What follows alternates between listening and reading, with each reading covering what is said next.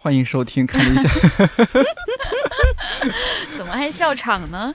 我在你们俩面前就容易拉垮。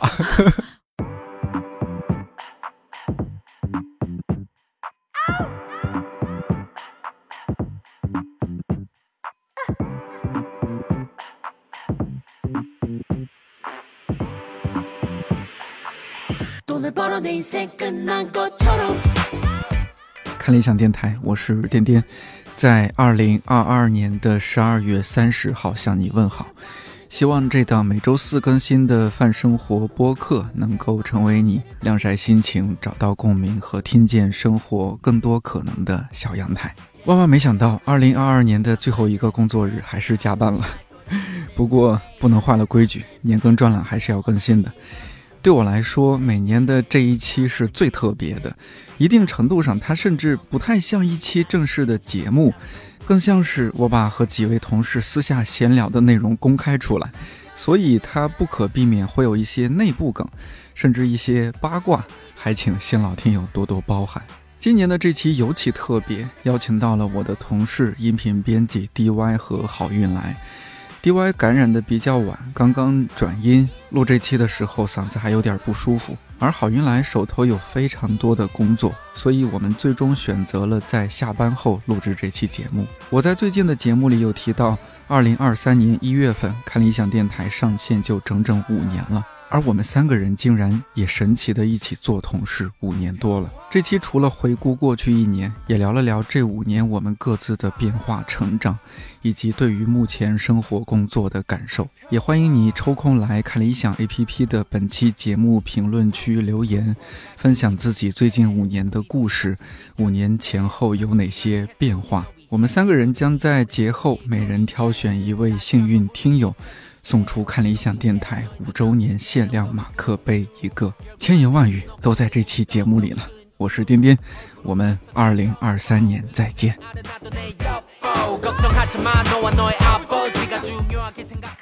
二零二二年我们分别有什么关键词？关键词我就给一个吧，就是独处。独处，对。哦，为为为什么是这个？因为我今年就是独居了。之前呃，要么就是最开始刚毕业就跟人合租嘛，然后呃，要么就是跟朋友一块合租，然后今年是第一年就是自己住。你已经好久没有在节目里说说你的猫了，两只猫对吧？对你这怎么能算独处呢？对，热闹。猫跟人还是不一样吧？就是你我喜欢，就就我而言啊，我喜欢猫的原因就是它不是人。就他不会有那么多你需要跟他去沟通的事情，所以你跟他的交流大部分都是通过感受去来，就是你感受他，他感受你，你知道彼此有什么样的需求，然后你们就会去互相满足。嗯，所以你独处是快乐比寂寞要多。寂寞，我都不知道寂寞是个啥。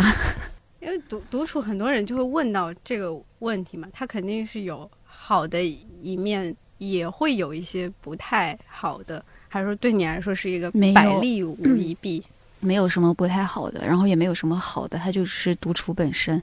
它可能唯一的一个区别是，它锻炼，它锻炼了那个就是独处的能力吧。就我以前我不知道有没有跟你们讲过，就是我自己待着的时候，特别是还在跟朋友一起住，然后我需要自己待着的时候，我总感觉有个黑洞在吸我。真的，那个黑洞我看到过他好多次，他每次都吸我。就那会儿，我可能对关系啊，对朋友那个需求还有一些一些虚假的需求。就今天在我现在的这个状态看来，一些虚假的需求，但是那些需求就形成了黑洞，他就一直把我往那个下面就是拉，你就感觉自己躲在一个小黑屋里面。我也好久不写日记了，但是这上半年还写过短暂的写过一些日记，就以几个月为跨度这样子去写。当时就画了一个很简单的画儿，大概就是一个 一个密封的玻璃罐，然后里面有一个人，然后还有一个花洒一直在洒水，就那个水它一直往上漫，可是上面是被盖住的，就大概是那样的一个状态吧。然后今年慢慢下来，就黑洞消失了，就自己待着。你找很多的办法去消磨时间，然后你还乐于跟自己待着，嗯，然后现在变成是跟别人相处变得很消消耗精力了。最近我们就十二月份不是很长时间，大家都在家里办公，居家办公，你会更享受居家办公还是在公司办公啊？在家办公肯定是更自由，但是你脱离了公司工作的这个环境，你在家就是太如鱼得水，以至于总想摸鱼。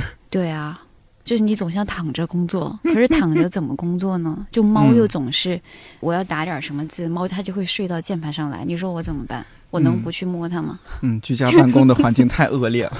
对啊，有很多的诱惑。那现在周末就是周六日，你如果不工作，嗯，干嘛？是在快乐的刷剧、追综艺吗？对呀，我就是躺着呀。主要做这些吗？还是你也会就比如说约什么人出去周末玩？不会不会，就变得特别宅吗？对，我现在就是一个宅人。一个之前呢，就是每个周末都会有那种一定要出去的 KPI。现在就这个 KPI 突然被取消了，因为黑洞没有了，我没有这个需求了，因为自己可以跟自己相处，然后呢，觉得跟别人相处也没有太大的意义。就是你说聊天，约个朋友去咖啡馆，或者是吃个饭，或者是逛一逛，逛完下来，我觉得也收获不大。嗯，我自己也可以逛，当然就是自己就也比较难挪动那个脚步，就是出门就迈开门的那个。瞬间比较难，但是我有一个困扰，就是在于我现在还有一个隐形的 KPI，就是我虽然跟人的那个交际没有那个，我觉得一定要去跟人去交际的这个需求，但我还有个需求，就是我是不是要积极、要乐观、要正能量一点？就是比如我应该要出门，我应该像别人一样去多看看外面的世界，接触一下大自然，对吧？冬天来了，去溜冰场看看，就是别人在怎么滑冰，或者是去咖啡馆喝个咖啡，拿一本书，对吧？看，或者是秋天的时候去逛逛胡同。就是我真的有没有不知道？我就是总有那种，我好像不做这个事儿吧，我就不够努力，我不够热爱生活，我太颓丧了。嗯嗯，你们会有这样的强迫症吗？我一直就是一个不太出去的人，都是那种被动的。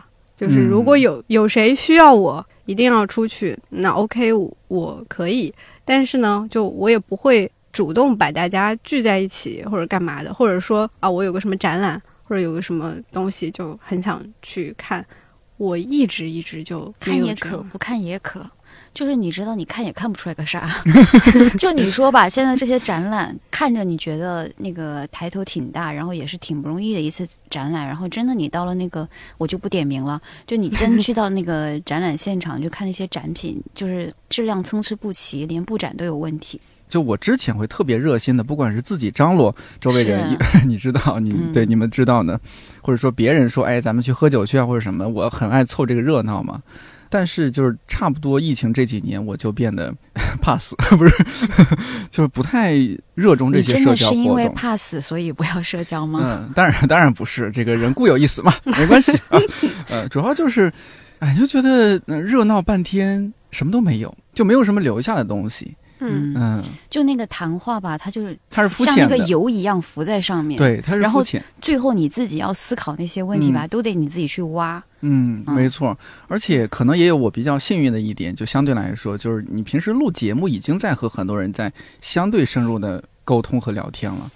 好像也可以，就是啊，你周末不出去和别人社交的份额已用完，对，社本周或者说本月社交份额已用完，就周末完全不想。而且疫情这几年，你可以就是说，哎，我这个我们小区被封了，是吧？有一个很好的很好的理由可以宅在家里。对，最近也可以说，哎，我阳了，也不会觉得失去什么，偶尔会觉得太宅了，也是因为觉得得出去什么饭后百步走，活到九十九。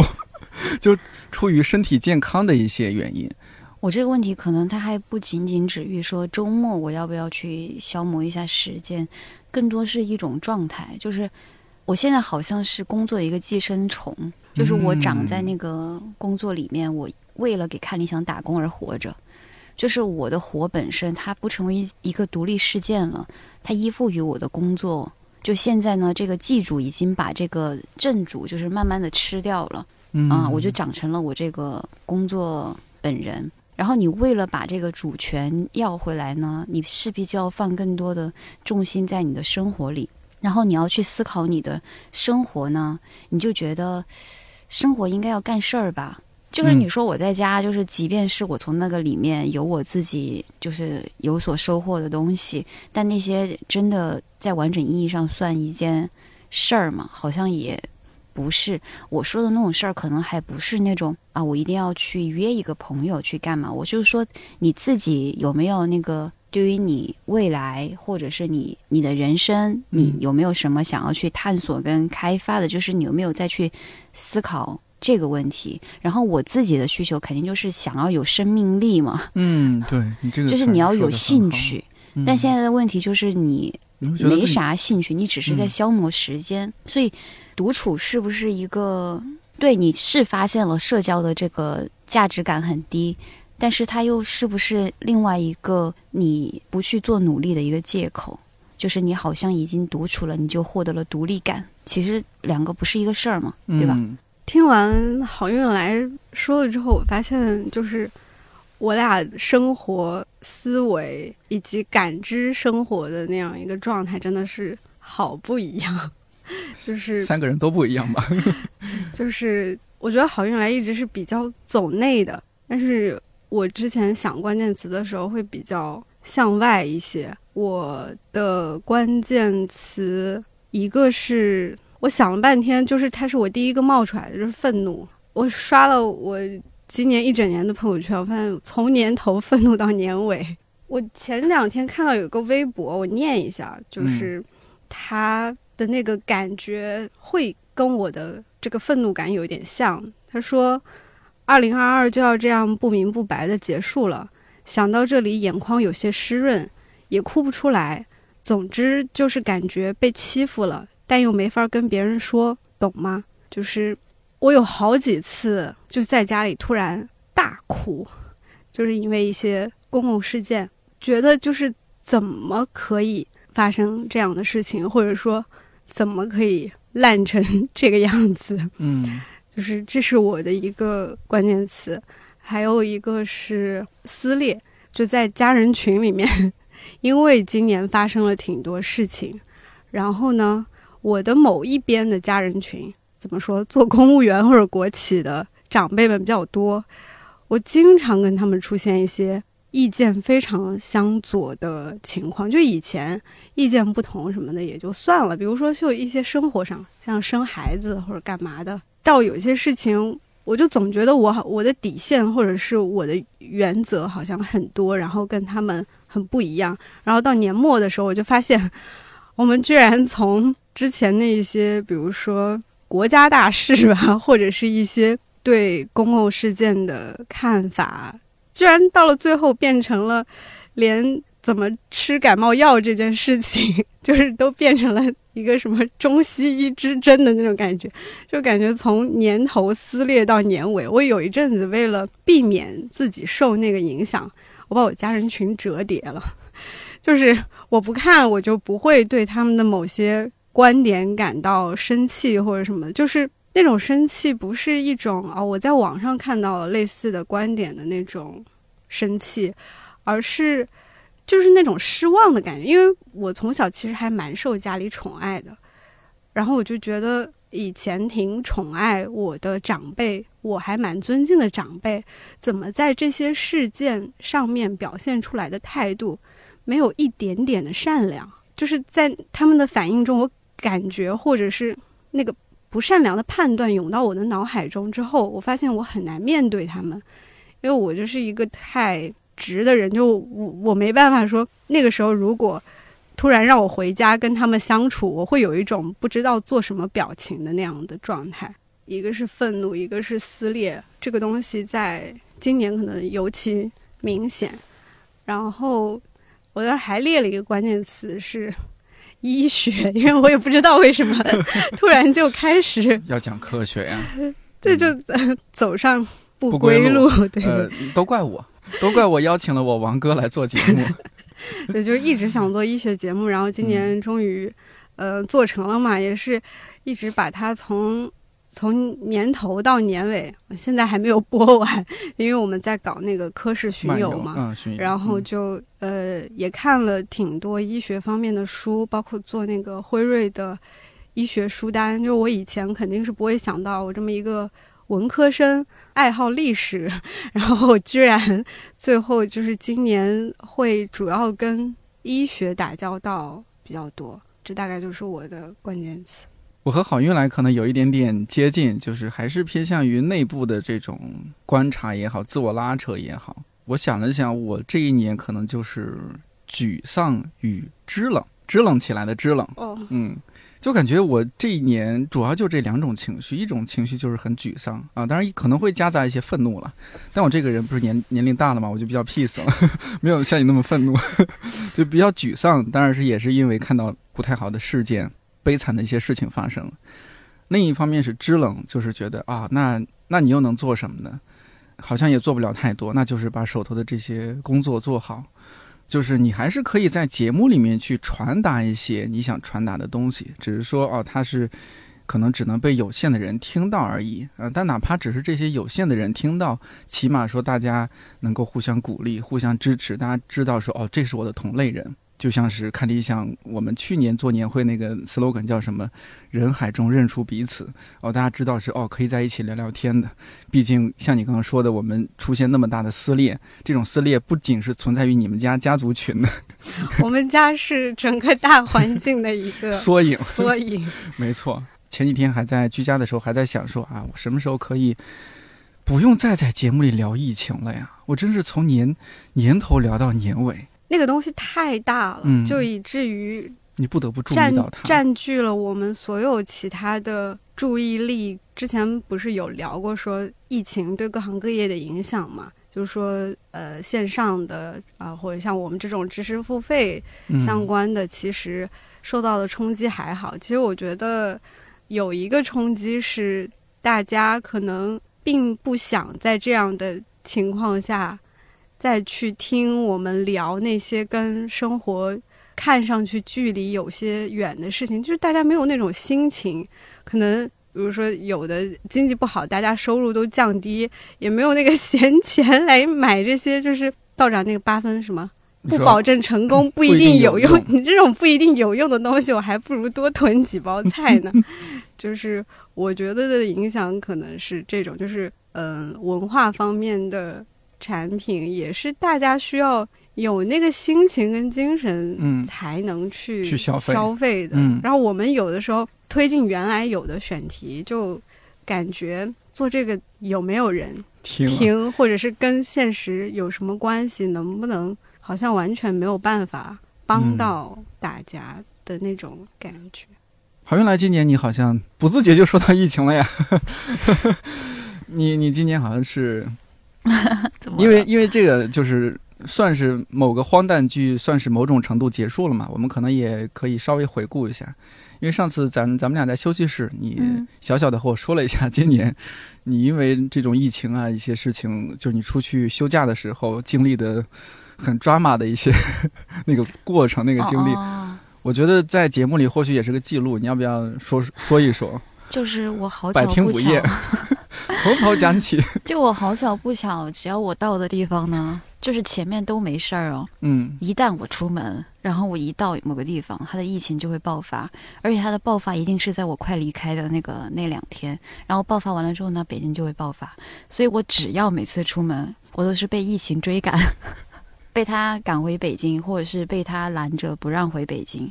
第一次就是去那个。今年其实还出去玩了几次，我每年都会出去玩，即便是在，你看二零年到现在，二零年是去了意大利，哇，然后二一年也是被意大利的那个对啊，疫情回来那边就很严重。先是中国爆发，爆发完了之后我去意大利，然后意大利爆发，我又从意大利回了那个差点回不来北京。对，反正就是每年都会出去两趟，然后今年的话，第一次就是春天的时候去那个泉州哪儿啊？对，泉州。泉州的话，就是当天呢，我们就是坐出租车要去机场的路上，出租车司机就突然跟我们讲报告坏消息，说那个隔壁区呢就是已经被封控了，然后你们现在去机场估计航班会取消，你们会走不了。然后我旁边的这个朋友呢就觉得这个司机怎么不讲点好话？就是，就你那会儿呢就是很怕会出事儿嘛，就是嗯那种。不确定去面对不确定感的这个素质还没有被锻炼起来，因为还在今年春天呢，还没有到那个风控那么频繁。刚从冬奥会的兴奋当中脱离出来，以为要结束了呢，是吧？是啊，可不是吗？结果好巧不巧，那个我们到了机场，航班真的取消，然后我们就当机立断问，那周围还有什么航班？然后就说，哎，厦门有航班，刚好就在两个半小时之后。然后我们想，那我们就打车去厦门，再坐那个航班啊。然后呢，我们就真的打了个滴滴专车，因为打快车打不到，就花高价打了个专车，从那个泉州坐车到了厦门，然后赶了厦门飞往石家庄的。班机，然后呢，再从石家庄连夜 一点多钟坐那个硬座火车，绿皮火车回了北京，在凌晨的早上的六点半的样子，在我快失去我的保鲜期，就是二十四小时嘛，那会儿就是你失效完了之后，北京这边是不会放你进来的，是你就只能赶着这个时效，然后啊，我顺利抵达了北京。我到家的那一刻，我想说啊，这次真的是经历了难民一就逃难一般的这个过程。然后第二天就跟朋友说，那下次就是我们，就是你回来之后，你就觉得我下次还敢，就是我一定要敢，我一定不能习惯了，就是他们告诉给我的，就是你这样不行，你那样不行，然后你就只能乖乖的坐在家。我出门我还抱歉了，就是我抱歉，我把这个疫情是吧？我还你你们在家，然后我到处浪，我还抱歉了。我才不抱歉呢！我下次还要去，就是即便就是有这样的风险，就还敢。然后紧接着就是我去重庆了，回家一去重庆是国庆，你知道在国庆之前，重庆基本上都已经不戴口罩了，就是非常的平顺。就是我妈他们已经很久都不戴口罩，结果国庆就外面的人都去重庆玩了嘛，本来就是一个旅游的地方，我就是回家，我就带着之前的前同事们朋友就去我家玩了。结果可能在我们的第三天，我们就在某个地方跟人密接了，时空关联了，但是我们不知道。然后重庆的健康宝都没有识别，但是北京的识别了我们，就把我们的健康健康宝给我们弹窗。弹窗完了之后，这后面就是一个漫长的申诉之旅。就我们前面心超大，一直到第七天 要走了临前的出发的那一天，我们才去查看我们的健康宝，还是因为朋友的朋友。也是在重庆玩，然后他就去坐飞机，他发现他弹窗，他就告诉了朋友，就让我们检查一下。结果一检查，哎，我们也弹窗了，真巧啊！结果发现全重庆就是只要从北京来重庆的人，基本上都弹窗，都被赋予了弹窗。对，那段时间何止是你出过，你只要有个买票的意向，他都会给你弹。你只要脑子里想说我要去北京，他就会给你弹。我完全没有出去，然后我完全两点一线，就是弹了，然后刚好也是这个想法。不是，我是。买票了，然后退掉。他预计到了你有这个行为，就是我出都没有出，哎。那会儿是很愤怒的，就是一二三四五嘛，就往那个地方去，天天投诉跟申诉，就按照他的要求。当时就是小红书、微博有很多的攻略，就是你要怎么跟一二三四五申诉跟表达。就首先呢，你信息一定要真实；其次，你要保证五个要素，就是哪样的截图，你要怎么去截，你要截哪个地方的图，就大概就是查这些攻略，不断的去试，然后。电话呢是，就是你就感觉呢，他把你求生的路都给你堵死了，然后他告诉你他没有剥夺你生的权利。哎，我不能说这个事儿，我说这个事儿我就上头。上头。就是我本来以为我没情绪，但是你一说到这个事儿你就上头，你就生气啊！你想骂脏话，你要记住这种愤怒啊！我不想，我我每次给幺二三四五，不管是微信投诉还是电话，反正他最后就是我们社区工作人员有一个专门处理幺二三四五投诉的。反正社区工作人员给我打了两次电话，就是也是这个弹窗的事情，我真的哪儿都没去，除了家跟公司，然后我家属也没有谈，然后公司也没有同事谈，就谈我。他们就是让社区去解决，明明社区没有办法解决，社区就是来解决你这个人的嘛，就是把你这个人杀掉，解决掉。就每次接电话都最后变成社区的人跟我吐槽，有比我更惨的人，就是说从上海回来一个多月了，哎，听不得这种话，听到 我就烦，我就想吵架。嗯，所所以你最后怎么解的弹窗？我没解呀，我不能讲，我讲我就是那是我离刑事犯罪最近的一次。我现在讲行吗？因为据说，因为据说有一位这么做了，然后他就触犯了法律，完了之后他就真的被那个就被处罚了。嗯，我反正就是有过这样的一次。那你们有因为受今年疫情种种看到一些现象的触动，然后？去策划一个节目吗？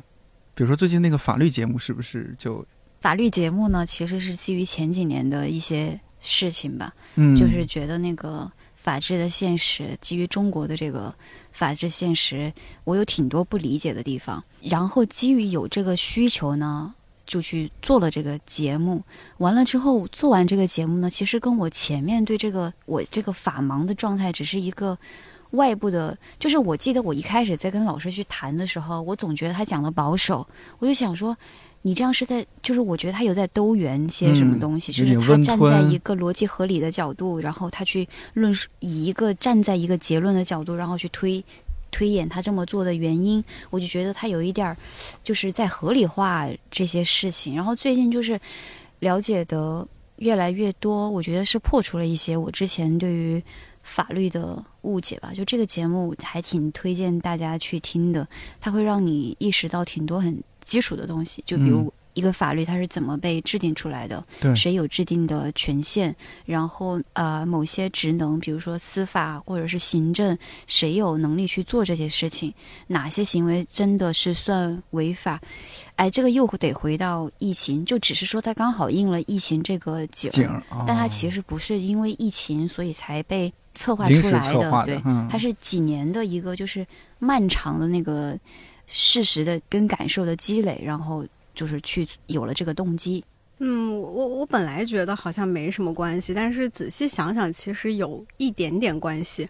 就我之所以想做医学节目，一个最原始的起因是我有一年，应该是二零二零年的时候，我一整个月都很胃疼，然后看病医生也不建议做胃镜，就给我吃药，然后我吃药又没好，就是一点效果都没有。然后我就很想做胃镜，但当时是那种因为疫情的关系，那个开放式的那种治疗或者检测都不能做。后面终于到能做的时候，哐当，北京新发地又不能做了。就是我应该是那个周五就可以去做了，但是突然一下就有新发地那个事情，然后就又不能做了。就是我又疼，吃药又没有效果，又不能做胃镜去检查，我其实心里很。焦虑，就因为人，嗯，很容易想到那种最糟糕的情况，就是我是不是有胃癌啊，或者是怎么样呢？后面我有被一个科普的小视频，他解释，就我后面做胃镜，结果出来是没什么问题的。然后我又看了一下一个科普小视频，就是说那个胃为什么会疼，它到底是发生了什么情况？常见的那些药，它的那个作用原理是什么？然后我看了之后，我一下子就有一种豁然开朗的感觉，就是在那个的一个刺激下，我想说想做一个医学或者医疗相关的节目，因为恐惧常常是源于无知嘛。嗯，然后那个迫切的心理也是因为，就是说在疫情情况下，很多人看病其实是不方便的。不管是说你有时候怕去呃看病会被感染，还是说因为像疫情的关系，可能突然不能做开放式的治疗，你心里可能会有恐慌。但是其实很多时候你并没有必要去恐慌，那就是因为这个原因刺激说想做这样一个节目。虽然它做出来那个样子和我最开始想的可能会有一些不一样，越来越做都怪主讲人，越越来越做有点像是一个。医疗的真相的那种感觉，嗯嗯，但是也确实有听众反馈是跟我一样的感受，就是听完这一系列的呃音频之后，不是说医学知识增加了多少，而是你真的对整个的医疗过程是非常清晰的，然后反正心里就会有一些安定感，安定感对。然后跟我一起做这个节目的小禅。他又说，以前如果说听到家里有谁得癌症或者肿瘤什么的，肯定心里会很慌或者啥。他现在已经能比较 peace 的去面对，就是因为可能知道一些最基础的一些东西了之后，就会对待这个事情会平静很多。只能说是疫情有促使我有这样的一个想法跟迫切的心理，但是嗯，医学节目应该。也是一个相对长线的一个一个想法，就是它不是一个我因为新冠要去做，而是我更关心那些因为新冠疫情然后难以看上病的那些人，怎么用知识去调节他们的一个疾病心态。嗯，所以这个是还比较有关的。好运来呢，就是我感觉你今年做了好多大节目。没有啊？没有吗？像传播学，至少传播学这是个大活。就是因为传播学呢，它是学科比较特殊。我们那个节目的大标题就叫“生活在媒介中”，就是这是它的引标。其实它就是在说呢，我们现在整个的这个环境都只是一个媒介环境，就是你会发现你的生活不管是啥，都是通过媒介去联系起来的。然后这个媒介呢，就用刘海龙老师的这种。近几年比较流行的这个泛美结论，泛美结论呢又是从麦克卢汉引来的，然后他在今天又发现了他新的价值，就是这个泛美结论的观点呢，就是他会，呃，用一种媒介的思维去看待你的生活，所以他势必好多东西呢都会去回应你的现实问题。那只要发生一些事儿，其实传播学里面都会有回应，所以我就习惯的不自然的，就是在每集或者是有什么。方外呢，我看到一些现象，我就会想要去让老师用传播学的东西给他回应一下。但是我，我其实我我不觉得我是一个对当下的情绪很感兴趣的人，就是我一定要去回应这个当下的问题。我觉得我不是基于这个动机去。做的事情，我只是说，我看到大家，比如说对于某件事情，他的争议都没争在点儿上，我就着急。然后我着急呢，我就想说，那其实这部分这里面有挺多的这个东西，是你如果来了解一下，你就不会去讲出那么唐突的话了，就是你不会这样去想这个事儿，然后你就会想要让他们知道。然后我有什么办法呢？那不就是通过节目做点番外。然后通过去让老师来讲，在具体发生有一些事情的时候，可能觉得这个学科的一些理论或者是思维方式可以帮助大家去理清这个事儿。嗯，但确实在我这边会有一个动机上面，我希望通过做节目来解答我的问题跟以及现实的一些。可能也有吧，就比如可以预告一下，就是明年就至少在我这边的计划，就比较重点的三个方向，就是中国哲学、性别，嗯，还有一个就是人类学的东西。哦，后面两个听你讲很久了，好像去年就有讲过想做来着，就一直拖着嘛。所以你看什么？我们今年做的节目不用特别联想跟环境的关系，基本上都是前两年想的。对节目的周期比较长，特别是一些重点的项目，基本上你在联络了之后呢，老师有自己的那个安排，你就一直会被搁置。性别的大概三五年了吧，然后中国哲学确实是从去年开始提起来的一个事儿，原因是因为不是去年，今年就今年我提起来的事儿，是因为今年呢我看了一本书，对我个人来说影响还比较大，是同事推荐的，就是《正见》。正见呢，应该算是那个佛教哲学里面一个比较入门的基础，也叫经典的书了。然后我就看了那本书，我就发现它里面有一些可以从很根本上去回应我这些无关紧要的波动，就是它从根儿上去回应。就是我总是想，我有一个特点，一个习惯，就是我总是想找到一个一个钥匙，我想开所有的门儿。就是我不想去找那种，只是想一劳永逸啊。我想一劳永逸，对。但是那本书也告诉我不可能一劳永逸。他的那个不可能一劳永逸，就是我想要的一劳永逸。就是他首先告诉你没有一个一劳永逸办法，由此我就一劳永逸了。就是我是需要一个从逻辑上去解决我的理顺你具体，对我需要在逻辑上去理顺我那些问题跟困扰，然后我才会顺下来。然后那本书呢，就给了我很多的逻辑工具。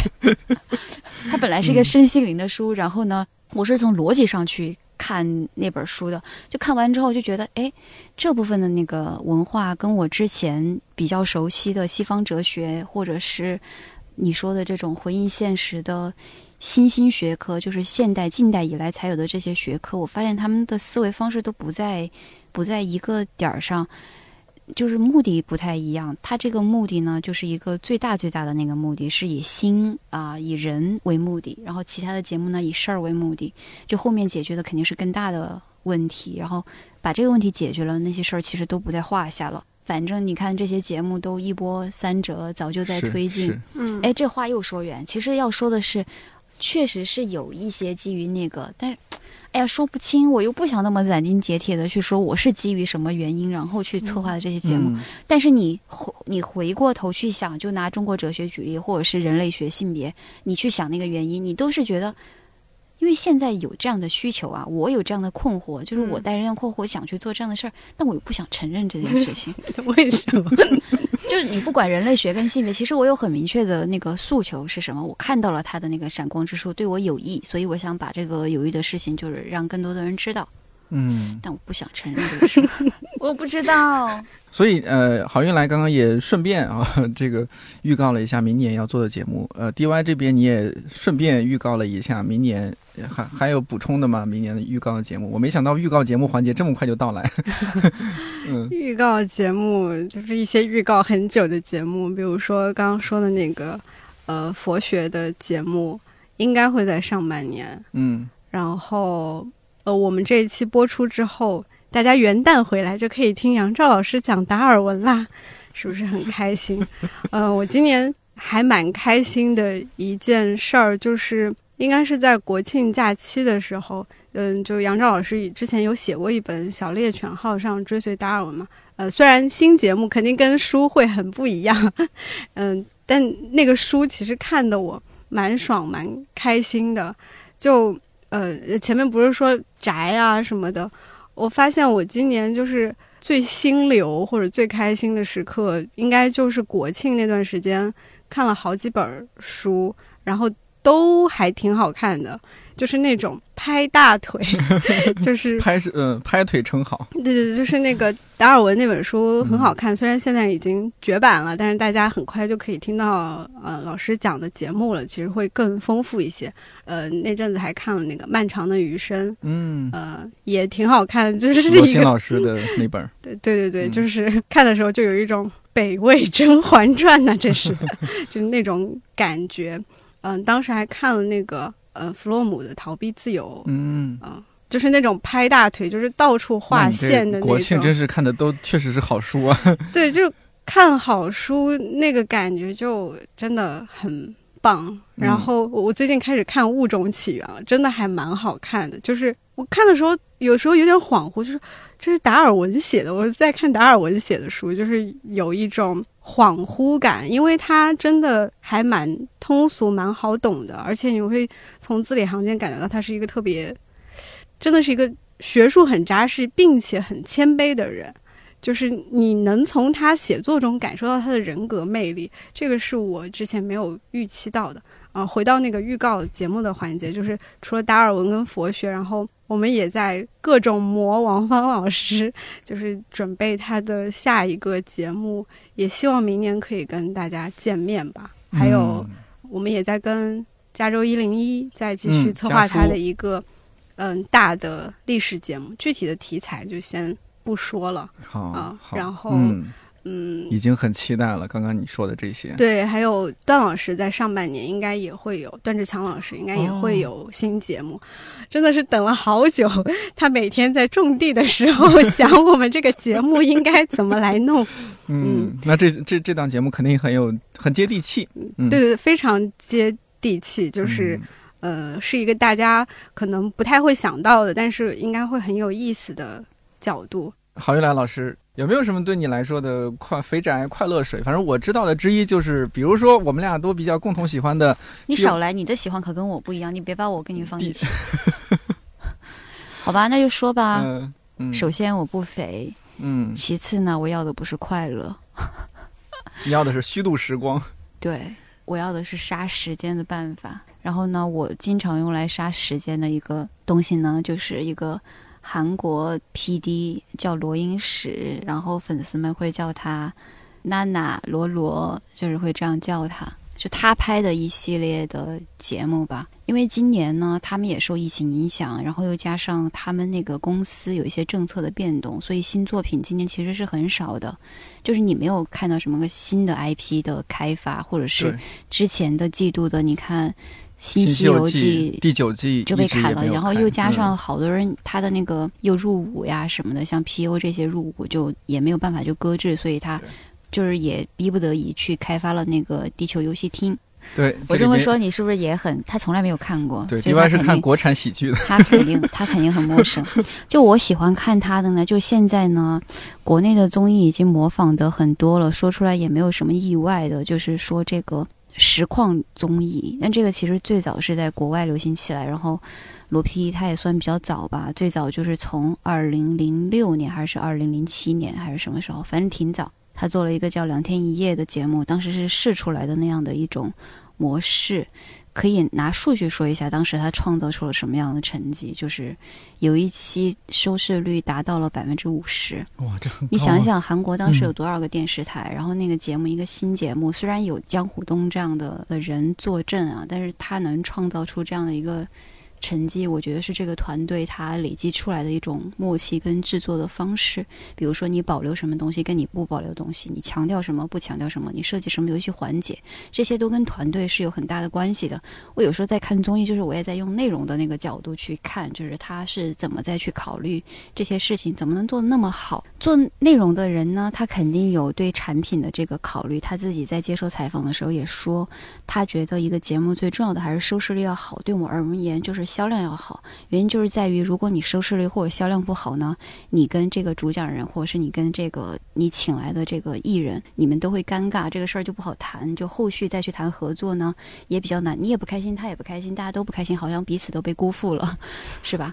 又又耽误了一部分的时间，就总是会有这样。所以他肯定是基于一个产品的角度，有专业上的这个考虑的。但你不得不说，我到现在还没有把那个点抖出来，对不对？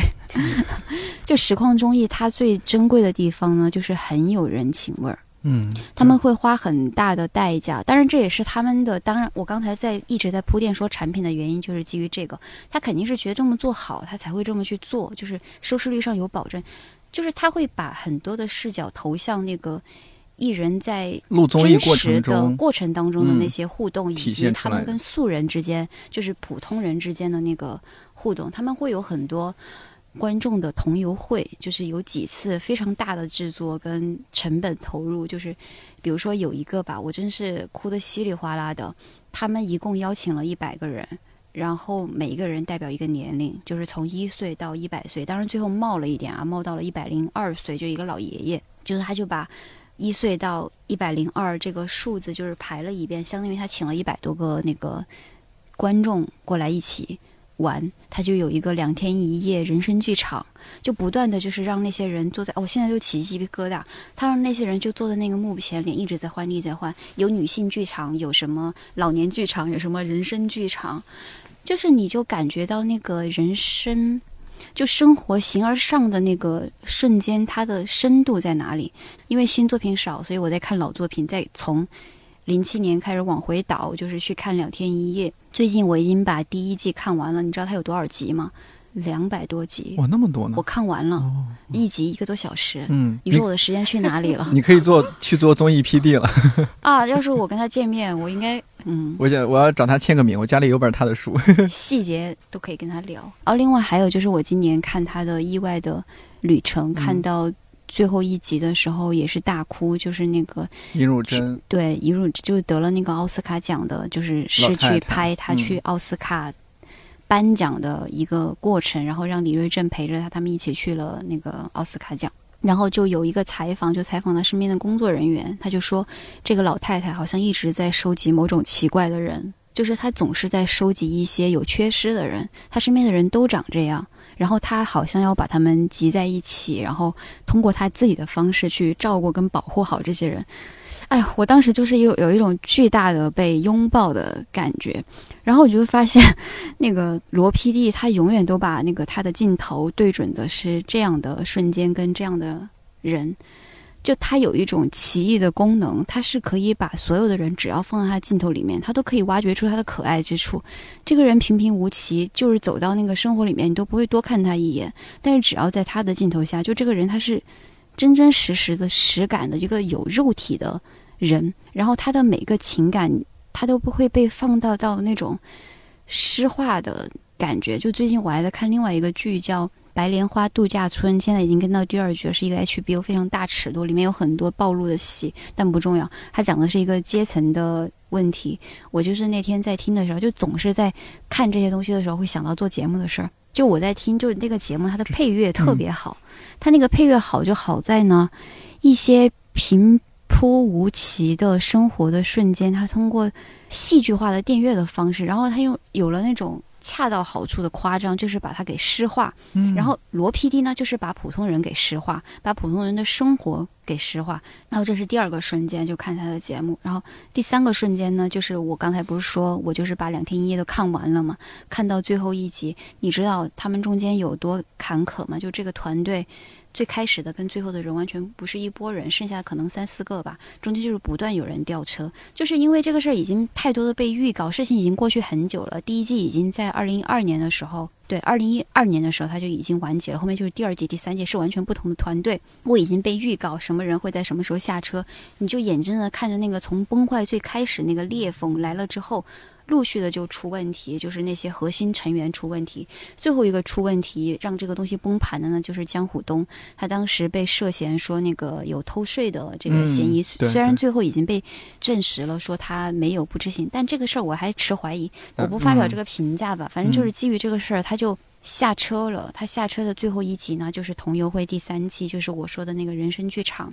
然后他就没有告别，本来是打算要录一期告别的，最后反正因为各种原因也没有录，所以呢，他们就持续又招了新的人，又在录了大概半年的样子，这个团队就结束了。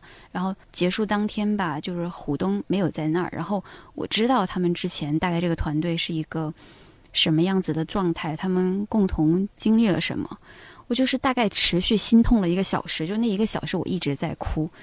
就其实我对这件事儿我是没有啥同感的，因为我没有掉队过，我没有跟团队分离过。其实我是没有这样子的同样的经历。照理说我是不能去共感这个事情的，但是我当下就共感了。我就在想，我天啊，那虎东现在在那个镜头面前去看到他身边的这些弟弟，然后现在这个节目要结束了，因为他是主心骨嘛，是主 MC。对。但这个事儿现在他没有站在那个地方，共同他去经历这个告别。然后画面里面的人呢是知道有这个人的缺失，就他那个漏洞，虽然你看不见，他就是存在在那里。然后那个罗 PD 呢，就是也是哭，就是他平常其实是一个要故作冷漠，就是在那个节目里面，他就是要一个冷漠的那种刻薄的那样的一个状态。就是他那个游戏设计的，反正就是制作团队跟这个艺人之间的这个斗智斗勇，大概是这样的一个角色，所以他需要扮演那个。但那天在最后一天，就是哭了，泣不成声，就是你就知道这个事儿他。没了，结束了，就像你自己生活里面很多的，嗯，平淡的结束一样。就你照理说，它应该会有一个盛大的告别，可是没有什么盛大的仪式性的告别，就好多那个告别就是在瞬间完成的。你后面不是还有个问题要聊离职的人吗？我对离职这个事儿没有太多的感觉，但是有一天，在我知道就是你们部门那个同事。离职那个事情之后的第二天，他有一天他就转过头来跟那个我们部门的同事讲话，讲完话他就转身了。就在那个转身的那个瞬间，我突然就很难过。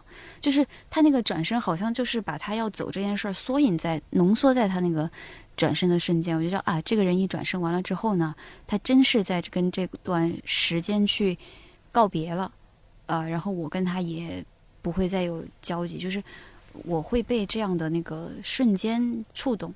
总而言之，言而总之呢，就是那个罗 PD 呢，他是一个很有人文关怀的 PD，他有人的味道，就是像我刚才说的，就是他把普通人的生活可以去诗化，他就是让每个人好像都生活在他的生活里面，你觉得很尊贵。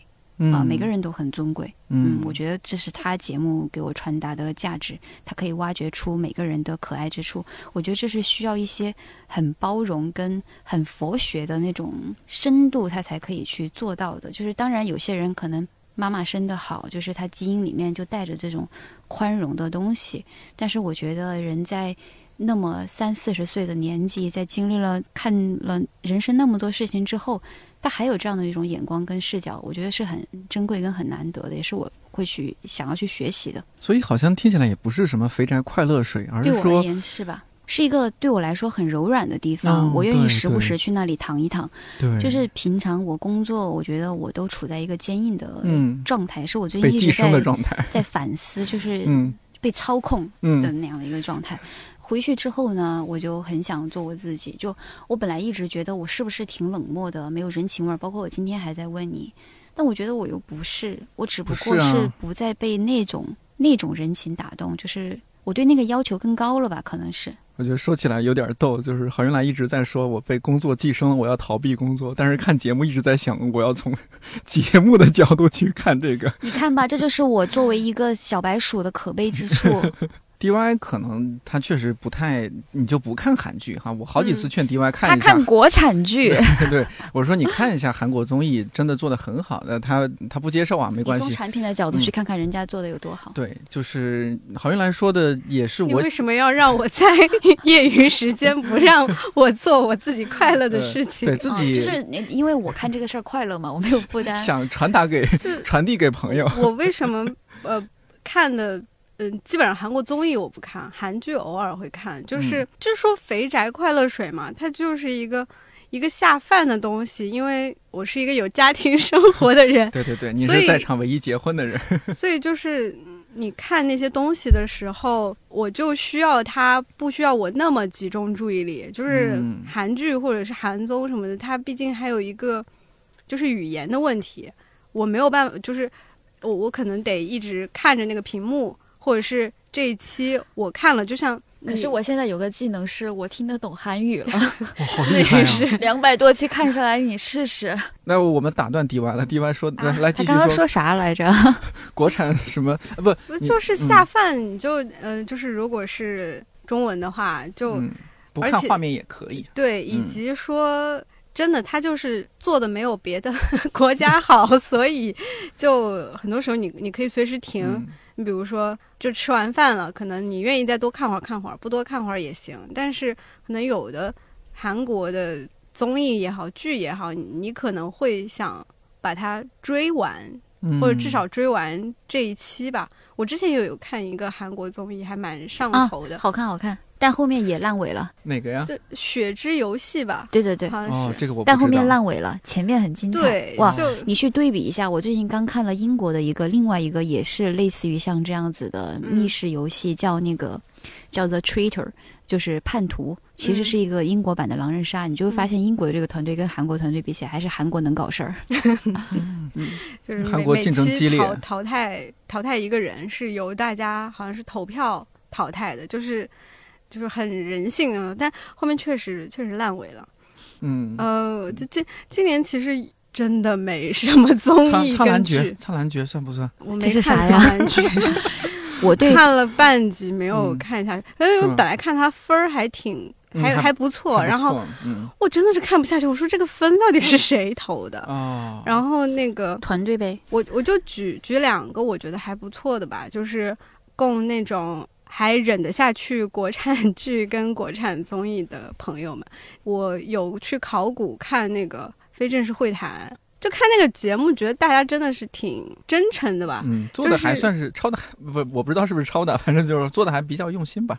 嗯，就是嗯，就你看了之后会有一些很很简单真诚的快乐，就比那些就是国内娱乐明星什么参加那种就。好很多，而且他那个主持人搭配也不错，嗯，呃，大佐、杨迪，还有陈明，陈明，对对对，嗯，我是我是应该是往前追着看了两三季吧，就是我是倒着追的，就从最新一季，真的实在没啥看的，然后我又再继续往前看一集，对，然后嗯，国产剧看了不少，嗯，但是我最近印象比较深的就是《天下长河》。呃，就是一些一些国产剧，你看完你就觉得，哎哎，就那样，嗯嗯。但那个我之所以觉得还不错，更多是因为它最后几集的那个那个处理，其实会有点让人联想，就是他前面把康熙塑造的一个特别特别开明英明的一个形象，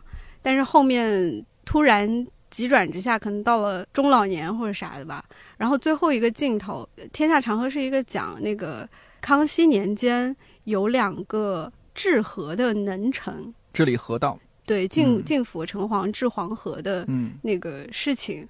然后最后那两个人结局都很惨，但是呢。最后一个镜头是给到有一个好像是叫河神庙还是河伯庙之类的，就有人把他们的那个塑像塑在那儿，然后留下了康熙的那一个眼神，那个特别触动我，因为康熙他作为一个帝王的话，他肯定是有更多的历史篇幅或者干嘛的，但是人们对他的评价肯定就是后世已经是一个一个褒贬不一的一个状态，但是那两个人。他会以一个一直是正面的形象留在那儿。最后，就如果剧透一下的话，就是说康熙是办了几件大事儿之后，然后他到了治和这件事情上，他本来很信任那两个人，后面自己突然做了说了一个想法，然后那两个人就说不行，就是那两个治和能臣就说不行。但是康熙那个话已经说出来了，他不愿意承认自己这个错误，最后是用大概。不知道是几十万还是多少的生灵涂炭，真的最后证明了他是错的，但他也没有承认那个错误，然后是用了一个后面用了一个别的臣子用那个治河能臣的那个方法，最后 OK 黄河又安澜了，然后他还带着那个其中一个治河能臣去看那个情况，就很讽刺。我大概会对这种就是能让我有所联想的东西会比较 比较有有感触，也是后面那几集让我觉得这个剧还可以。前面的话就是也也是有一种感觉塑造人物比较脸谱化那个，但是后面几集我感觉有拉回来一点儿。那会儿我开场就说了，看理想活化石这个词儿是。D Y 很早之前和我说，他突然用了这么个词儿，我觉得很有意思。我啥时候没有记忆？你最早说了这个词儿，你说因为公司经常有什么事儿，一些同事就会说，哎，这个事儿你可以去问 D Y，那个资料他有，那个账号他有，那个密码掌握在他那儿，因为他是看理想活化石。前两天小辣交代一下，小辣之前来过看理想电台，时不时就会冒出来一下。对，这个这个人之前来过看理想电台，我们有做过一期 My Way 年华专栏，那一期聊正好出走，正好年华。对，以前是我们那个新媒体的同事，嗯，然后他就说他现在在做自媒体，他想嗯找一个视频，他说翻遍了都找不到，抱着无望的心情来问一下我，就是说呃说我们曾经做了一个呃视频，好像是集结了很多画面吧，然后开头是一个外卖员在荡秋千，然后我马上就给他找到了，对吧？嗯，对对对，他问东哥就有了那个视频，就是那个描述，他觉得我应该知道是哪一个视频，他也忘了是为什么我们会做那个视频。嗯，行，好，回到你好好，哎呦，两位姐姐着急给你两位姐姐，我都着急了啊！赶紧说一下，分别是什么时候入职的，还记不记得？来，一七年七月三号。哦，一七年七月三号，正式入职。其实我那个。实习是在很久之前了，是一五一五年还是一六年？你是一五，我是一六，我记得一六之后呢，就回去实习了，大概大半年的样子。冬天的时候就回去写论文，然后再过了半年，然后就接到了他给我发的消息，说感不感兴趣？因为那会儿你是知道我没找工作是吧？你就是懒，就你不知道那会儿我面临着一个什么样的选择？什么选择啊？要要继续读博还是失业？去一个去一个律师事务所做品牌文化。哦，你还有这样的？如果我走了，在上海那个公司，如果我去了那儿买房了是吧？哦，我现在已经是个，你知道，嗯，哎呀，精英，真是，所以 D Y 影响了你的 前途人生。对对，我们不是大学同学，就是他学学姐学妹。对对对，他比我低一届，而且是同一个社团的嘛。呃，我们那我们那不是社，我们那是院报。哎呀，厉害厉害！就他是上一任主编，然后我是下一任主编。哇，好厉害啊！所以那就是我二零一七年七月三号从楼上到了楼下，到你所在办公室，看到了长发飘飘、穿着一袭白衣的郝玉兰老师，提着一桶二点五升的农夫山 泉。我就知道你要 Q 这个，在猛喝。对啊，我就是这是你给我留下大口灌水啊，最深刻的印象。蹲蹲蹲蹲蹲蹲，对，但是我很震撼，很震撼。震撼的点在哪里？就是明明那样穿那样的衣服，那样形象，就觉得很文艺，而且很瘦弱。对，就很文艺嘛，真的很文艺。但是就竟然拿二点五升的农夫山泉直接蹲蹲蹲，我真的好震撼。这个场景太深刻了，而且那个时候阳光正好打进来。就我我最近呢，我最近很爱喝椰子水，我就买了很多一升的椰子水。当我拿起一升的椰子水开始灌的时候，我又想起，就是我每次会想到他说的那个场景，我发现，哎，我还是没变嘛，我还是喜欢吨吨吨。你变了呀，以前二点五升，现在变成一升了，没力气了，没力气了。嗯，哦，七月三号，哎，那你呢，弟婉？嗯，我应该是二零一五年四月。你说的实习还是实习？嗯，对，然后实习了一年多吧，正式入职应该是二零一六年七月。但是就是你不管在理想国外看理想，就没有人会把你当实习生用啊，就都是当正职用，所以没有什么感觉。就是从从实习到正式入职有什么变化？我觉得几乎没有。你们这么多年在同一家公司待着，什么感受？他是因为懒，我不是。好，来老师分享一下。是因为懒，懒是个褒义词，在在褒奖我人生的无计划、无组织、无目的，就是一种随波逐流的状态。因为后面也仔细的去想，为什么自己不敢去做尝试，一个就是。依赖性可能还比较强，在情感上可能还处在一个依赖期吧，就还没到一个独立自主的那样的一个阶段，所以就总是在依赖决定降临在我身。小时候就是那个还在念书的时候，有一个很别扭的场景，我到现在还回想得起来，心里面总是对老师提的问题是有答案的，对吧？但你不会举手，就觉得举手好 low，就是那种。不是 low 吧，就是觉得那种积极的样子就不够体面。就是你就觉得，哎，你知道个答案那么了不起，你一定要来告诉给大家。我也知道，你看我就不举手，就是你就不知道哪里来一个小小孩儿奇奇怪怪的一个小那么小的年纪，他心里就有这种那种自满、自大、自负跟那个自傲，就是通过这种形式去找自尊感。哎，这个又要往回回倒，就是肯定跟家庭教育有关，就是那种。打击式的严厉的那个教育，不是鼓励发鼓励式的那种，就不会让你往外去冒，就是传统的中国的那种，就让你不要那么张扬啊，不要那么的枪打出头鸟去表达。然而，就是我爸妈按下来的这个小孩呢，是一个表达欲非常强的小孩，所以他就只是在心里面内爆，一直在爆，怎么还不点名叫我发言啊？就是你就一直在等那个，从小你就这么纠结，所以对呀，你就在等那个命运找到你嘛。就包括我那个后面就说到那个毕业啊。我连报那个学校的志愿 都是因为命运来找到我，具体我又不讲。然后呢，读研呢也是命运来找到我，来这份地方工作呢也是命运来找到我。那我觉得你是运气很好的人啊，就他总是来找你，那很多人等都等不到的。你你不觉得这是一个很平庸的人生吗？你不觉得这是很幸运的人生吗？他从来没有自己为自己做过任何的决定，就像那个金钟云，我从来没有为我自己做过什么事情。我我觉我觉得幸不幸运是。你觉得他现在还挺好的，但是呢，他自己并不一定觉得自己现在很快乐，或者是很不后悔，或者啥的。我觉得我们俩就有点像两个极端。我觉得我自己一直都是自己很努力去寻找自己的一些路径。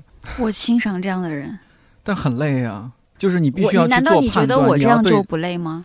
他其实是累的，但是他是一个一个呃，我在累的状态下，我一直一一个累的舒适区的那种。那种感觉，我我感觉我我的外部感觉，就是因为他现在觉得你这样的还挺好的，但是你可能并不觉得，所以他会觉得你你多好，命运都把你引向了正确的地方，但你可能自己并不觉得。对，就觉得你有点身在福中不知福。我感觉自己是毕业这些年，每一次找工作都是自己去做判断，自己去递简历，很很努力的展现一个 很积极向上的样子，然后才再加上一些能力啊，然后获得一份工作机会，就好像没有什么哪一次是啊，人家给你递递过来一个呃，撑过来一个船来上船吧，没有一次，基本没有一次。只是说，我现在会觉得有点幸运，是说好像前面几份工作无意之中把我引向了看理想这条贼船，说这条船，啊，好像让我获得了这几年的一种某种程度上的舒适。哦，命运终于眷顾我了，我不用太努力去想着我下一步去什么哪一家公司。你舒适吗？舒适？不，我指的这种舒适是指超舒适的。我第一次这么这么长时间不用去思考我下一份工作要去往何处。呃，前面那几年都是几乎每隔一年半年就换一份工作。我现在就是在等呢，就是照理说现在也 他又在等命运。我照理说我该毕业了吧，是吧？五年了，这是读什么博士生吗？还是什么？就你会期待吗？你会期待？哎，感觉好像是一个时机了，然后你期待下一份下一条船撑过来，说，哎，好运来上船。现在已经没有再报这样子的，就是其实从这个事情里面就回顾这个人生的重大决定是基于什么原因做出来的，你就会发现自己有多不成熟，挺幼稚的。就不管在情感上还是在做判断这些事情上吧，都是一个挺幼稚的。状态，但是我自己又不觉得我是一个幸运跟跟被保护的很好的人，就其实呢，中间也有挺多的那个你说的这种磨磨难、磨练，对，只是没讲而已，因为都会有这些事情嘛，那没有那么的一帆风顺，只是人生重大的转折，它都有一个 小船飘到我的身边，然后把我带走。至于在船上经历了什么，食物短缺、水水的短缺，这是有可能的。嗯嗯。当然，这就是冷暖自知了。嗯，对吧？一个没有明确喜好的人，你知道他的人生有多迷茫吗？你觉得自己是没有明确喜好的人吗？照理说，你会觉得我是一个很有自己主义的人，对不对？对，按理说，我确实也有主意。就是你说吧，就这个人他就这么的分裂，就他是一个很有主意的人，主意很正，他又不愿意给自己拿主意。就又又懒懒的部分又跳出来了。哦，超就很懒，就是我有好多的问题，就是我每天都会发现好多个问题啊，那些问题，然后按照我那个去梳理那些问题的方法，跟我要花费的时间，就是我得真的仔细的去琢磨。但是呢，我又懒，就是我就不想去想这些问题，因为我觉得我白天已经够辛苦。你看现在在录制，对吧？我真的太辛苦了。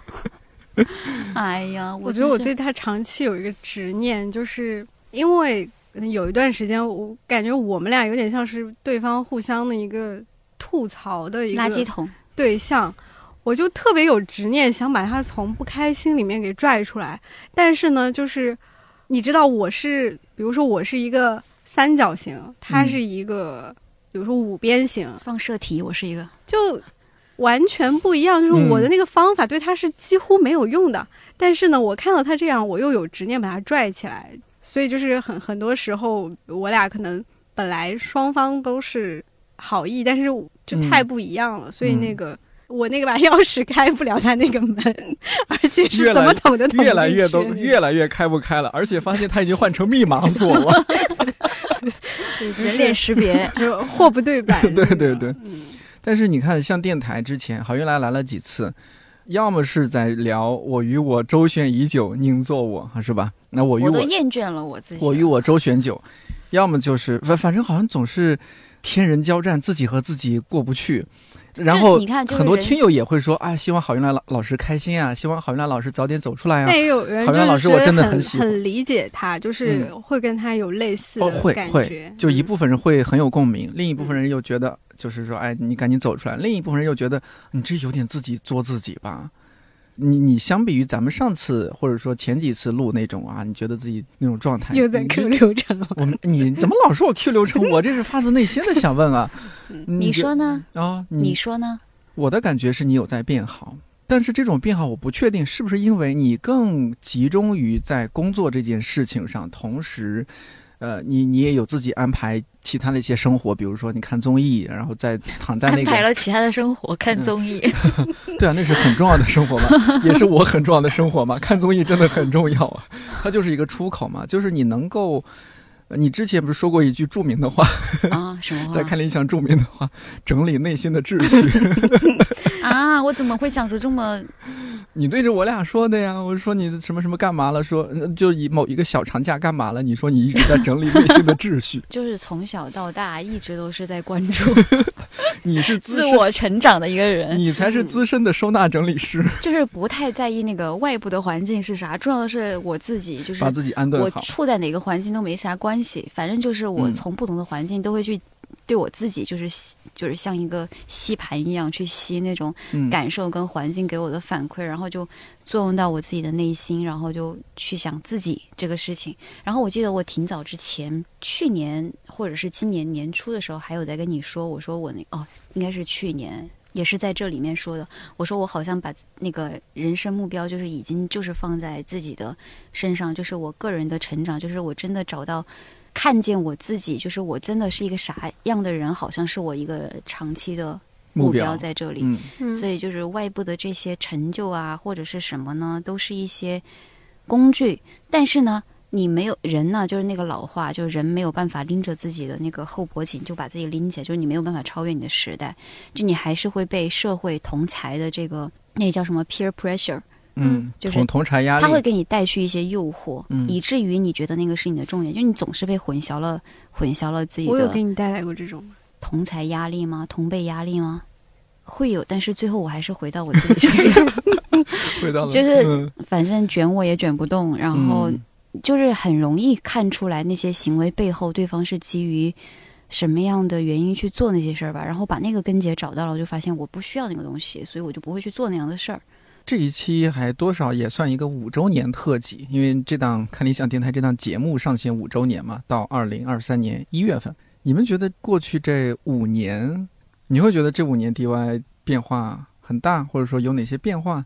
他肯定是一直是在成长的。我在讲一个长辈成长，这也不是很礼貌，但是我觉得他确实就是五年一直在成长吧。当然，我看到他的面相肯，就是他生活里面没有太多的改变。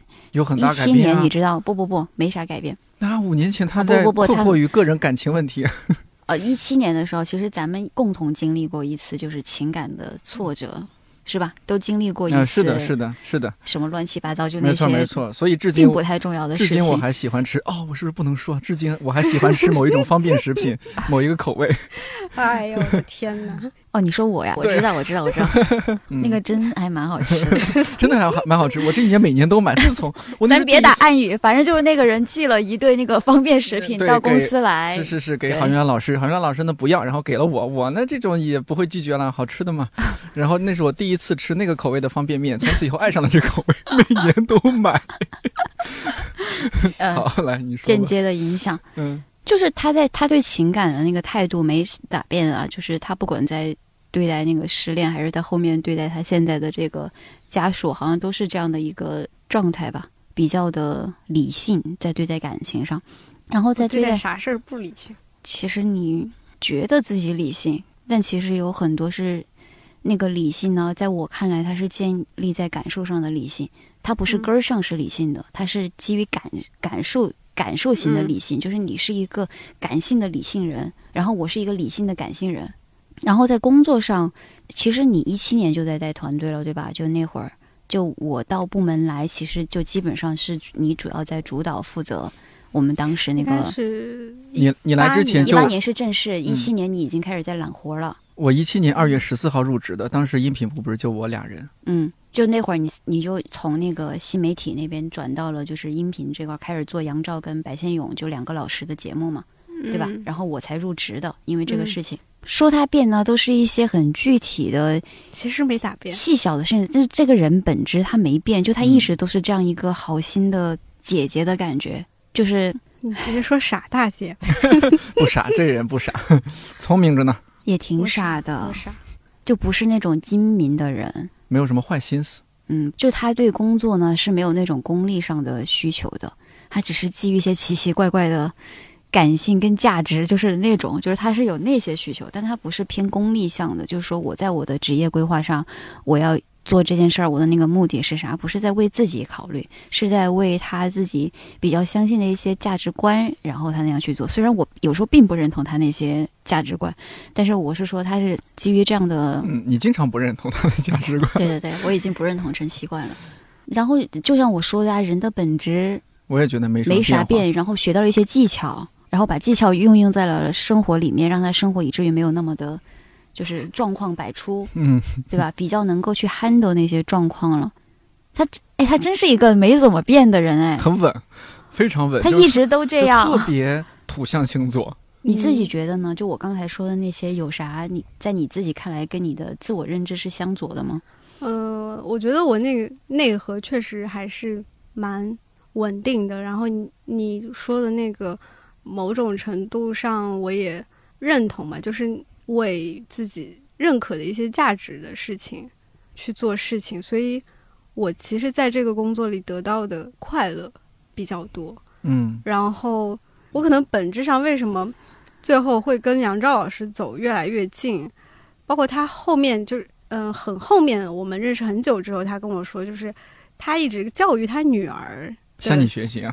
不是不是不是不是，他说一直教育他女儿，就是多希望我的女儿就是那 DY 呀，不可能的。多希望我多一个女儿是 DY 啊！你这个表达确确实跟杨老师有那种亲人的感觉，就他有一个东西，他说人只为自己活着是可耻的，这是他的人生信条，也是他给他女儿的一个信条吧。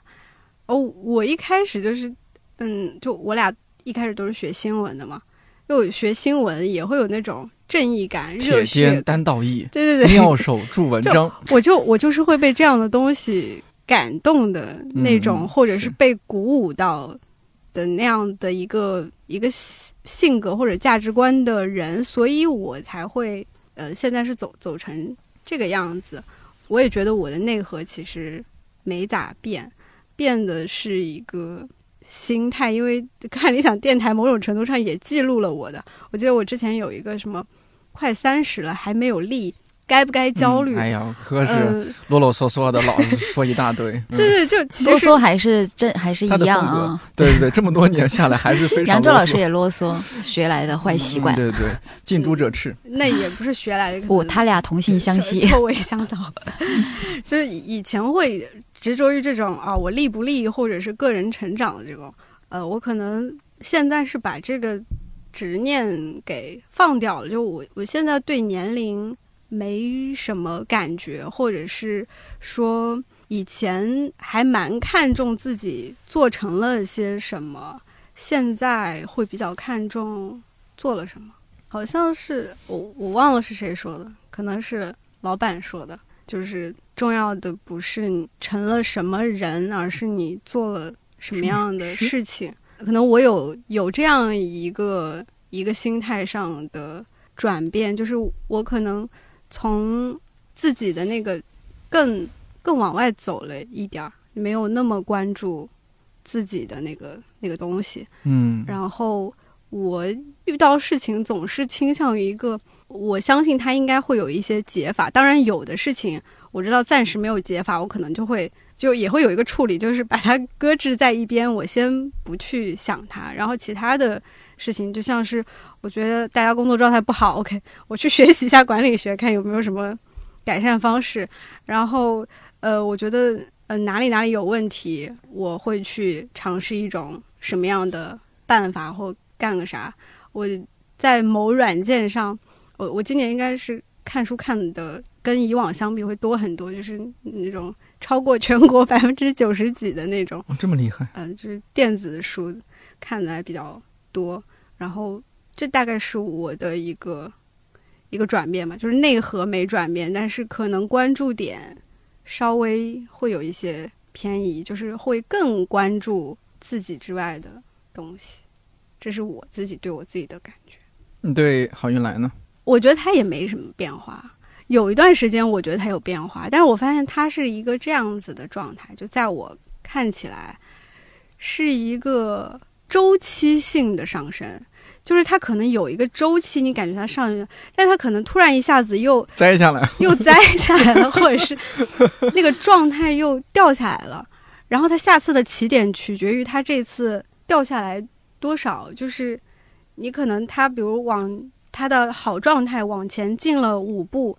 但他可能掉一下，掉了六步回来，然后他可能再从这个，我我觉得有一点，我对他的那个感觉是一个周期性的前进后退，前进后退。这当然是状态而言，不是说工作能力或者是啥的。然后缓慢的有比以前平静一些。你如果真的拿五年为梯度，嗯，去看的话，其实我每一年的变化都特别大，因为自己是清楚自己是想事情是在怎么想，然后今年关注些什么，明年关注些什么，但这些转变呢，都是一些很内在的转变。然后你说的这个状态上，这种螺旋的周期性的，因为我是一个情绪很外放的。人，然而呢，我是有一个对我虽然挂脸，可是我的情绪又很内收。嗯，我常常不知道怎么去接收别人的情绪，跟我怎么去表达情绪。就是我那个出口、输入口，它是一个找不到一个合适的 USB，就是把这个数据传输出去，也不太能够去传输新的信息到我这里来。所以你看到的那个呢，它真的还只是一个比较表面的东西，而且我经常会容易让自己处在一种混乱里面，然后再把自己从混乱里面变得崭新。嗯，就是我有这样的一个陋习吧。嗯，就包括家里面也是这样，就是我每周都会有一次大清洁，然后我到了周中的话，我就没有办法把自己支棱起来去维持那个整洁，就这也是我一直在困扰的一个问题。现在我也不困扰了，就是我就是这样的一个人，就是我很难维持清洁，但是我会我会每周都做一次清洁，大扫除的那种，就是精细化的那个。作业，但家里又有猫，他们就总是那个猫砂带到楼上。就我家是一个那种小的复式，就是那个哦，怪不得爱上独处呢。然后呢，他们上去呢就会踩到那个楼梯啊，灰什么的都会降下来。就家里面，我觉得虽然有那个洗空气净化器，但那个粉尘就还是反正就挺乱的。然后我人生里面也是这样，就经常会让自己跌落谷底。但那个谷底呢，就是我刚才跟你说，就是我允许自己跌落到那个谷底，那个谷底是它一直都存在。我好像一直在尝试玩一种拯救自己，让自己堕落，然后玩的就是心跳，拯救自己。我好像在跟自己玩这么一个游戏，就是变态游戏，就很喜欢这种刺激还是什么，就是好像你人生只有跌到那个地方，你好像才能够获得。一种启发跟那种触底的改变，就我每次在通过崩溃来去成长，然后我也愿意，因为我从崩溃里面总是能够获得成长，然后我就总把自己放到崩溃的那个状态里去。每次就就是从外在，就我就很希望你平静跟开心的那个时段能长，就这个周期能长一点。就我有这个执念，就其实我一直都挺平静的。只是你知道，人话赶话跟要去传达的时候，或者是是我的那个表达方式输入到你那里，它是一个情绪激动的状态。然而就我自己而言，它就是一个不是情绪激动，就是觉得不快乐。然后我就希望你能快乐一点。就是我我有这个再次强调，我没有快乐的这个 KPI。对。我也再次强调，我好早前就说过，就是我可以不快乐，而且我觉得大家都可以不快乐。如果人就是为了那个快乐而让自己为难的话，对于一些天生就不快乐的人，实在是就太为难他们了。就是快乐，它其实是一种，它不是能力，我觉得它是一种天性，但是一定是有一些去实现快乐的小技巧。但是每个人去实现它的不一样，而且你对快乐的定义都不一样，嗯，对吧？对于自己来说，你觉不觉得是他在给我贴不快乐的标签？我发现他也在强迫自己一些价值观加到你这儿，是吧？嗯，他一直你们俩是互相互相伤害。我也在强加我的价值观给他，是吗？哦，sorry，就是就到自己这儿的时候，比如说我会跟我妈说：“你要接受我对这些新闻事件有这样的情绪。”我。它也没有影响到我很那个的心理健康，这是一种正常的。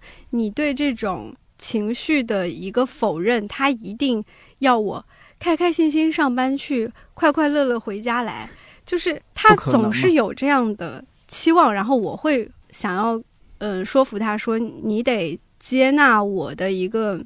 无悲无喜的这么一个状况，或者是对有一些新闻，我就是确实会感到生气。但是我生气归生气，我没有影响到自己的身体，反而你这种。对我这种生气的一个着急，嗯，会让我觉得这个东西是不应该的。OK，我在自己的事情上是这样，但是我到他身上，我可能他从来不承认跟从来不正视我的情绪，因为很多时候呢，就是我解决那个问题的办法，其实我自己是有去处理的那个办法的。嗯，我到他那里呢，大部分都是去倾泻情绪的。你已经处理差不多了，但是呢，有个收尾但我就总想用我的解决方法去解决他的问题。他就每次他都不承认我的情绪，而且他告诉我的情绪是错的，就是会有这样的感受。就是呃，类似于类似于说，我觉得你不应该这样想，然后我觉得这样想你就不会不舒服了。我又欠，我又每次要去找这种痛苦受。我就每次我都是下 下定决心，然后他下次还会来找我，下次不跟他讲了。每次跟他讲都这样。咱们从下一个五年开始，能不能你这个拿着钥匙的人不要看人家这个面部识别的门？我现在有一点点，我我自己感觉我有慢慢去接受或者是去改变我跟他的一个。他的他现在的一个那个好处就是他先天的会比我包容很多，就是他一般就是接底的那个人，然后我就是会在上面飞的那个人，一般就是。如果我俩因为某件事情，就是我基本上就会讲，哎，那不聊了，不聊了，不聊。就是这是首先就肯定就是我这个人先提出来说，那我们不聊了吧？要不就是别纠结了，就是在这儿又纠结不出来，你也听不懂我讲话，我也听不懂你讲话，我们就不聊了。就是我即便说不聊呢，其实不会影响到我跟他的关系，跟我对他的评价。然后我就觉得这事儿就了了，但他一定会继续持续送你一本高效能人士，他就会持续下去那么讲。但是其实我现在想想来，这我是感谢他的这种。坚持纠缠的，就是因为我是一个很会冷处理的人，然后我很容易把那个情感这些东西呢，就是搁置在那里。然后也不太主动，就不是一个会去主动处理这些问题的人。当然，他在处理的，他肯定不是当做一个情感问题去处理的。那如果是换做是我，可能我过一个月都不再会跟他讲话。但是我即便不跟他讲话，其实我心里是没有啥波动的，只是觉得尴尬，然后就不讲话了。然后不讲话，我就会一直不讲话。然后可可能后来就不讲话了，就是可能会有这样的嗯。问题，但是他每次呢，他到后面他也会平静下来，就是在我我就会反抗嘛，就是他每次想强调的时候，我就会反抗。那个反抗的信息终于让他看到了之后，他知道自己那个之后，他就会平静下来，然后他就会他就会开始道歉。他不是那种呃明目张胆的道歉，说那个我我错了呀，我怎么怎么了，他就会说他是基于什么样的原因，所以那样去做。其实他每次那个套路都一样啊，每次说的都一样。但是我仿佛在痛诉一位渣男。然后我可能我听完之后呢，就是我我比较容易相信人，然后我会去相信他这些东西。当然，我不是说你在欺骗我啊，就是我会去信这些。然后信完之后呢，就这个结就在那个当下，它就会被处理掉。然后我一般就是先搁置那个结，就是当我发现我处理不了的时候，我就会把那个事儿就是搁置，会导致我们俩再次线下的某一种。尴尬，好像是上次是一个不愉快的收尾，会啊，嗯，所以我我我会倾向于我们俩，比如说我们俩是在线上聊的这事儿，我们俩线上把这个事儿做一个好了。就是我其实是一个解决问题的人，但是我就是一到这个感情里面呢，我会尝试解决，然后我发现。越解决越头大，就是我，因为我在讲话的时候呢，我好像总是有个外部的声音在观看这一场逻，就是争辩，然后就发现对方的逻辑不通，跟我这个逻辑到不了那里。当然，我肯定也有一些逻辑就是触触达不了对方，就是我发现两个人不是一个频率，不是同频。然后我就会放弃这件事情，因为觉得要他在二楼，我在一楼，嗯，我要花好多的精力去把这个东西给他捋顺，然后我不想做这样的事情然后，我就会放弃。就是我是一个理线理到一半，发现哎，怎么那儿有那么大个线团？就把那个线丢掉，我不要了。去看综艺了。对对对对对。嗯，所以你要这么说的话，呃，虽然我刚刚才说下一个五年你不要这样 处理了，但是我忽然发现，你说好，原来像你这样的性格，是不是也需要这样的人？如果你一直排斥这样的人，身边会越来越没朋友。我就是没朋友啊，我真的就没。对啊，所以你这么说，我越来越觉得你应该感恩，甚至我也应该感恩身边有这样一位朋友在。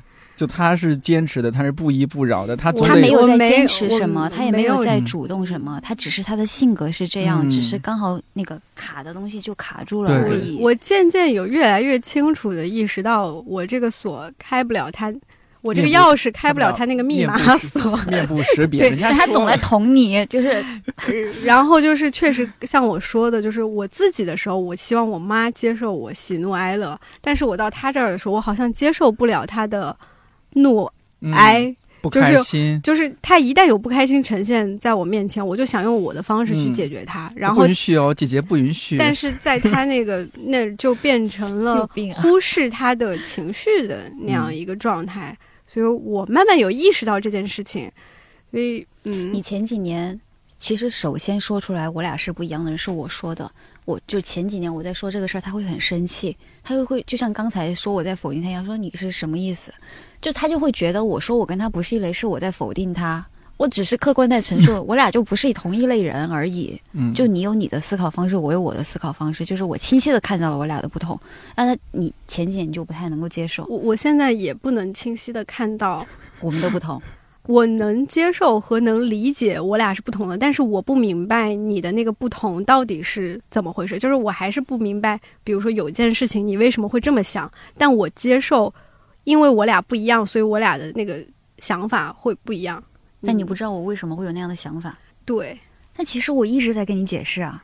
就是我一般在说一件事情的时候，我一定会解释，就是我是为什么会这么想，原因因为我是用三角形想问题，你是用五边形想问题，所以我那个解释在他看来不是解释，就是这就很像你知道《再见爱人》第一季里面，人家那个女那个女孩那个姐姐就说要去那个餐厅吃饭，然后就说因为她有一对很漂亮的耳环，我可能是嗯这个思维的，他就一定是耳环跟菜的关系是。嗯，是他在点评的哪一个就是维度上就是表现的很优异吗它联？系不在一起，对，因为嗯我们明明明在给他暗示，我没有在暗示，我觉得我说的好直接了，很很明白。耳环很嗯漂亮啊，所以要去吃饭啊。对啊，就是就是你是能连起那条线来，然后 D Y 是连不起那那条线来，他觉得这两个完全没关系。他要你直接给理由，嗯，就是这个比喻不是特别恰当，但是 姑且也可以这么说吧，就是我接受，虽然我还是不能理解他这个脑回路的，为什么一定要这么想去折磨自己呢？我很多时候真的是这种想法，然后，但是我现在越来越接受，对他就是会这样想，我，呃，而且我的这个东西也不是说。呃我这么的思路才是对的，就他嗯没有对错之分，他就是不一样。然后我不能理解这种不一样，但是我接受。我觉得到这儿结束节目也挺好的，但是不行，我们还是得 还是卖一得下杯子，得卖一下杯子。我们最近设计了一款电看理想电台上线五周年限量你还没有。打过广告啊？对呀、我这一直看你俩吵架。然后呢，就我们前期设计部同事设计了好几个图案嘛，就发到公司群里面让大家挑。听说其中一个图案，当然这个图案已经被我们做成了杯子，嗯，是两款杯子其中之一，是郝云来特别喜欢，然后还特地私信糖醋排骨还是设计部其他同事来说，务必要保留这个图案，一定要把它做成杯子。你说你非常喜欢还是什么？我不知道，我听首先，来的是你看这个谣言传的，我只表达了我是我对这个这个拟人的东西在拍这个小花儿的这个图案，就是我表达了对他的喜欢，但我并没有去暗示说一定要把这个做成，我只是说我那个违法多投一票，我只是这么去表达的，我喜欢嗯这个事情。你看我俩在喜欢杯子图案上都不一样。原因是呢，嗯就其实现在选择的这两款是我都比较喜欢的两款，就其他的那些呢，我都觉得太普通、太常规了。是什么开个窗户啊，在小阳台上啊，拿杯咖啡啊，就这些，我就觉得哎，平平无奇，平庸。就是我我就会觉得那个图案太正中规中矩太正经了，像那嗯个老年人去超市里面买的那种杯子，就是它不够艺术，那个图案就是没有啥抽象的东西，然后没啥空间让人去嗯想这个事想情，没有情感装进去，就我会这么去想。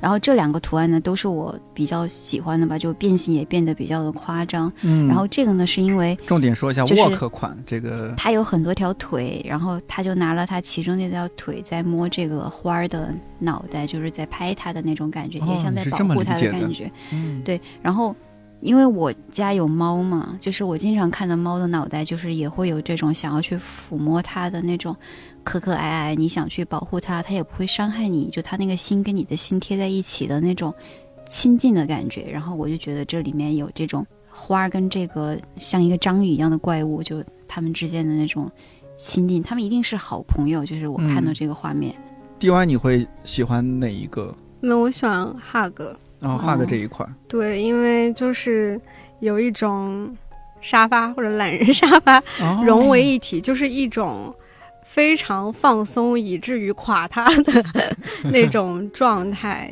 就比较嗯。嗯，舒适。让我们热气腾腾的生活，该去旅行去旅行，该去见朋友见朋友，该去嗨就去嗨，该回家就回家，该把生活过得。糟糕就把生活过得糟糕，该度过一些无意义的时光就度过一些无意义的时光，该颓废就颓废。该虚度就虚度。你们这是行酒令吗？好，谢谢谢谢，祝大家新年快乐，我祝大家每天快乐，不快乐也可以。对，不快乐也可以。我祝大家每天想快乐就快乐，想不快乐就不快乐。OK，我祝大家平安。健康。